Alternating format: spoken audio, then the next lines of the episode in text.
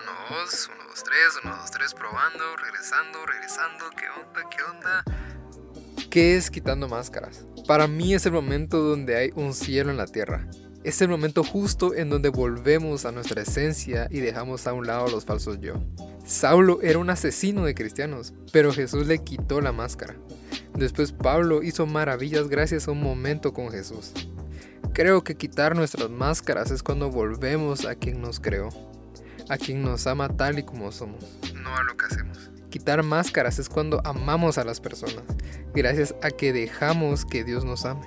Cuando amamos hay un cielo en la tierra que nos hace que las demás personas quieran acercarse a Dios.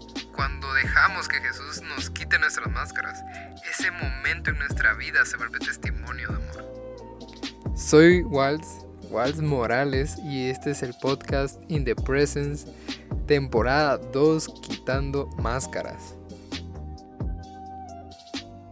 Y ahí, cortale, bro, cortale.